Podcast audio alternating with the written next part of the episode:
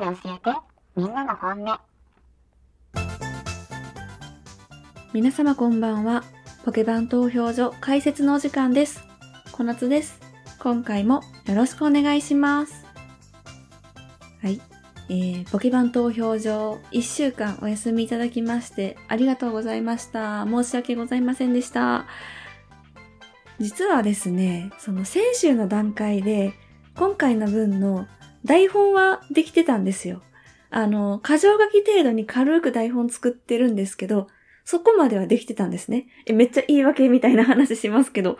で、実はこの台本をいつ作っていたかというと、私先日、献血に行ったんですよ、久々に。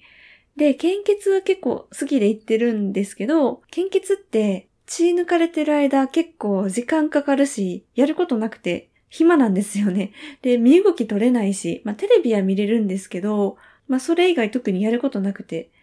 で、この時間を有効活用しようと思って何ができるかって考えてて、そうだ、ポッドキャストの台本を作ろう。ということで、史上初ではないでしょうか。血を抜かれながら作られた台本をポッドキャストで配信します。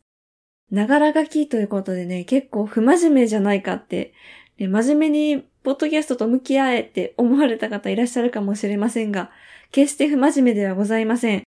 あの、なんなら机に向かって書くよりも結構集中できたんですよね。だから、手抜きじゃないんで今回、めちゃめちゃ真面目に真剣に作ってるんで、はい、ぜひ、この史上初かと思われる台本をお楽しみくださいませ。ポケバンアンケート。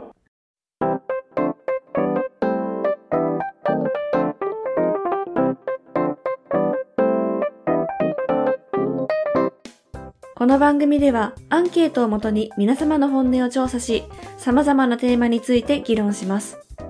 今回のテーマはこちら。スケジュール管理方法教えて。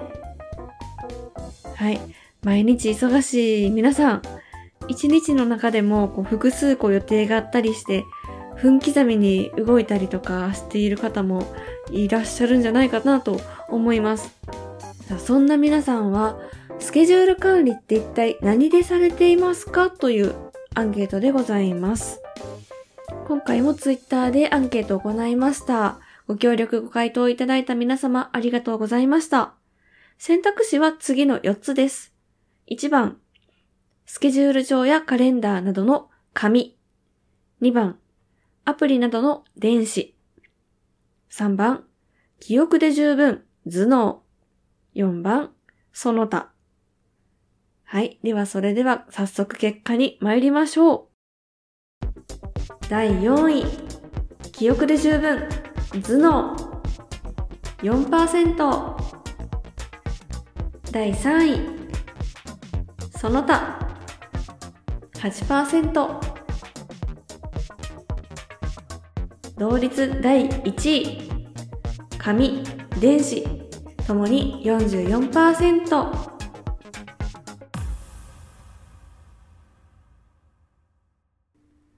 はい、という結果になりました。とっても綺麗に分かれましたよね。まさかのまさかの紙と電子が同じ票数入りました。びっくりしました。まあね、それぞれメリットとデメリットはあると思いますが、え4%の頭脳派の方々、強し。すごいですね。何にも頼らない自分の頭脳だけで十分。素晴らしいと思います。その記憶力欲しいです。ただ私はやっぱりそれは怖いなとは思ってしまいます。そんなに自分の記憶力に自信がないっていうのはあるんですけど、やっぱりこういう予定があるっていうところまでは覚えられたとしても、細かい時間とか場所まで覚えられるかどうか自信がありません。怖いなと思っちゃいます。さあ、その他の方も結構いらっしゃいましたが、その他って何ですか？具体的なものはお寄せいただいてないんですけど、もしかしたら紙と電子とかね、電子と頭脳とか、まあ、併用される方がここに入れていただいたのかもしれませんね。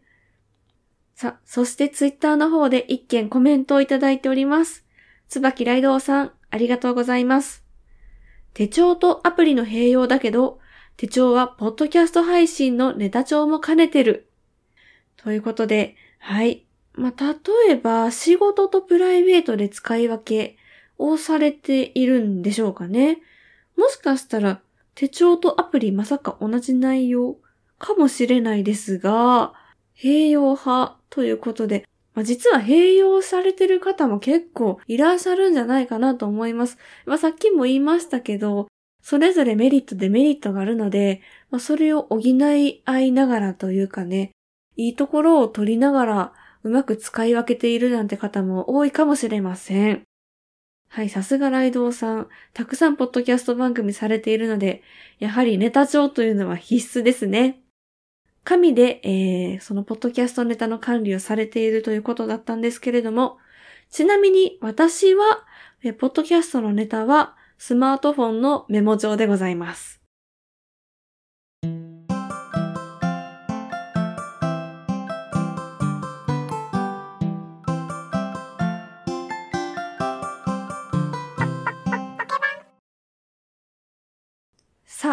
そして、えー、もう一件お便りの方をいただいております。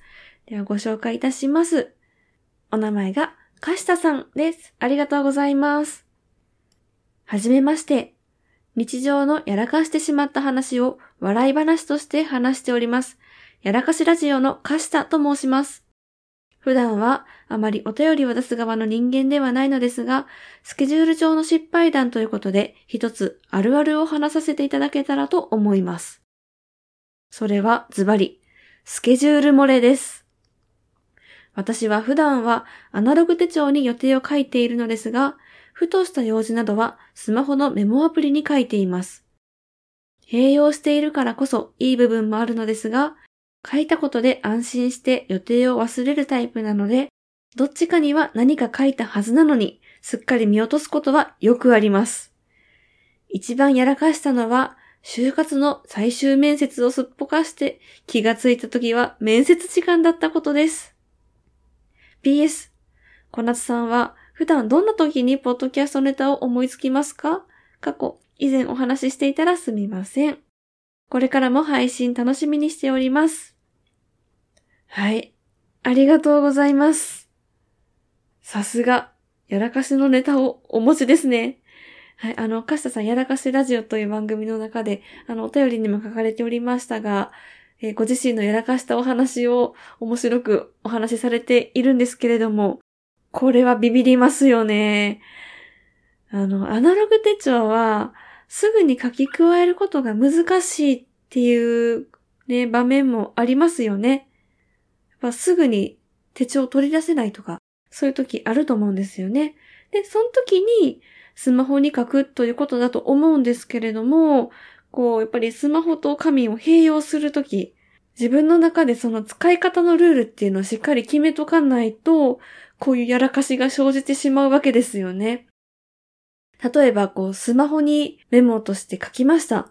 そしたら、その日寝る前にすべて手帳に書き写すみたいなそういうルールを作るとかしないと、書いた気はするけど、どっちに書いたっけなってね、まこんなことが起こってしまうわけですね。いや、それにしても、こう、最終面接をすっぽかすという、人生を左右するほどの予定だったっていうのが本当に気の毒でしかないなと思います。その場をどうやって切り抜けられたんでしょうかそこの話も気になりますが、はい。そしてあの、最後に PS ということでね、追伸をいただいておりました。こういう普通歌みたいなのがめっちゃ嬉しいんです。あの、以前話されていたかもしれませんがということでしたが、多分話してないと思うんですよね。話したことないと思うので、えー、ちょっと話しましょう。えー、ちょっとポッドキャスターっぽく話しますよ。えっとね、私はポッドキャストネタは基本的にはこう、まあ、普段生活をしている中で、例えば人の会話を聞いたとか、まあ、自分と誰かが喋ってる中でとかいうのもあるんですけど、まあ、そんな中で私とは違うなと思った時とか、まあ、あと私がとある選択をしましたと。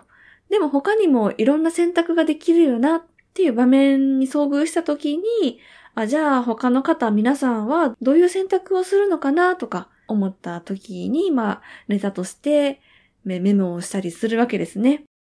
まあその他まあ、まあ、季節的な内容とか、お正月とか、まあ、そういうイベント的なことがあったら、まあ、それにまつわる話ですとか、まあ、特にこのポケバン投票所というのは、アンケートを取る番組ですので、で、聞いていただいているリスナーの方々も様々な年代に結構分かれてるんですね。で、男女比の方も、綺麗に半々とは言わないですけれども、ほぼ半々に近いぐらいなんですね。で、あまり偏りがないリスナー層なので、できるだけこう聞いていただいている皆さん全員の方が答えやすいような内容っていうのを心がけるようにはしています。あと、もう一つ私がポッドキャスト番組やっている、寂しい夜のお休み前にという番組やっているんですけれども、そちらの方はもっと私が単純に話したいなって思ったことを喋っているので、もうちょっとあの、内容的には偏りがあるかもしれないですね。はい、こんな感じでよろしいでしょうか？まあ、番組の特性上というかね、ちょっと気をつけながらテーマを決めているっていうのはあるんですけれども、基本的には普段生活している中で自分が疑問に思ったこととか、まあ、人の会話を聞いて思ったことなんかをネタにしております。さあ、で、今回のこのスケジュール管理のテーマは、じゃあどうやって生まれたのかという話ですが、今回は人の会話を聞いて生まれました。何があったかと言いますと、えー、まあ、職場でですね、食堂でご飯を食べていたところ、他部署の方の会話が聞こえてきたんですね。で、上司の方と部下の方の会話だったんですけれども、どうやらその上司の方は紙のスケジュール帳派だったようです。で、部下の方は、えー、スマートフォンでスケジュール管理をされている方だったようで、こんな会話が聞こえてきました。まず上司の方が、君はアプリで管理をしているのかと。アプリで管理なんて漏れてしまうだろう。社会人たるものをスケジュール帳を持ちなさい。ほら見てごらんなさい。私のスケジュール帳を。僕はプライベートと仕事、こんな風にして書き分けて管理をしているんだ。絶対に漏れることはない。ということを言ってたんですね。で、それを聞いた部下の方が、あ、すごいですね、と。はい、わかりました。では私も今度スケジュール帳買ってきます。そう言っておりまして、上司の方が、よし、わかった。そしたら、買ったら今度僕に見せなさいっていう会話をしてたんですけれども、えー、それを聞いて私は、え？部下かわいそうと思ったんですよね。もうあれはパワーのハラスメントですよね。何をこうスケジュール管理の方法を強要してるんだと思いました。社会人たるもの神じゃなきゃダメなのかと。そんな話は聞いたことはない。アプリだってうまく使えば漏れることはないし、スケジュール帳を使っててもスケジュール帳漏れることはあるだろうと思ったわけで、ただその社会人たるもの紙で管理しなさいっていうのを聞いて、果たしてそれは本当なのかどうかと思ったところで、じゃあ皆さんにアンケートを取ってみようと思ったんですね。さあ、そんな私は、今は完全にアプリ派でございます。えむしろ社会人になってから完全にアプリ派になりましたね。学生の頃とかは、毎年スケジュール帳、手帳買っていました。で、私、あの、無印良品のスケジュール帳がすごい好きで、毎年買ってたんですけど、なんで紙を使ってたかというと、まあ、文字を書くのが結構好きなんですよね。だから、紙に書くっていうのが楽しかったし、スケジュール帳埋まっていくのがすごい楽しくて、だから例えば、書き忘れていたスケジュールも予定が終わってからも書き足したりとかして、ページを見ていくっていうことに楽しみを覚えていたんですよね。あと、ふと思い出したんですけれども、高校生の頃なんかは JK らしく色ペンとか色鉛筆を使ってめちゃめちゃカラフルに書いてたりとか、なんならこう、デカデカとね、日付の枠を飛び出して、明日はコンクールみたいな。絶対みんなで金賞取るぞみたいなとか。あと、ついに受験絶対合格したるでみたいな、こうちょっと、あいたたたたみたいな、そんなスケジュール帳を書いてた時期もありました。懐かしいですね。うーん。で、まあ、スマホでアプリ管理をするようになってからも、基本的にスケジュールって埋まるとすごい嬉しくなるし、なんでアプリ派に変わったかというと、例えば病院とかで、まあ、じゃあ次の予約を取りましょう。なんかいう風になった時に、すぐその場で書き出せるメリットがあるということとか、やっぱ何よりもかさばらないっていうのがいいんですよね。手帳だと1個本を持ち歩かないといけないような感じになるので、スマホ管理だとやっぱスマホさえ持ってればスケジュールすぐわかるっていうのがもう一番の魅力かなと思ってます。はい。もうすぐ新年度でございます。新生活迎えられる方もいらっしゃると思います。その中で新しい予定とか、大事な予定もあるんじゃないかなと思うので、そんな予定をすっぽかさないように、皆さんしっかりと管理をしていきましょう。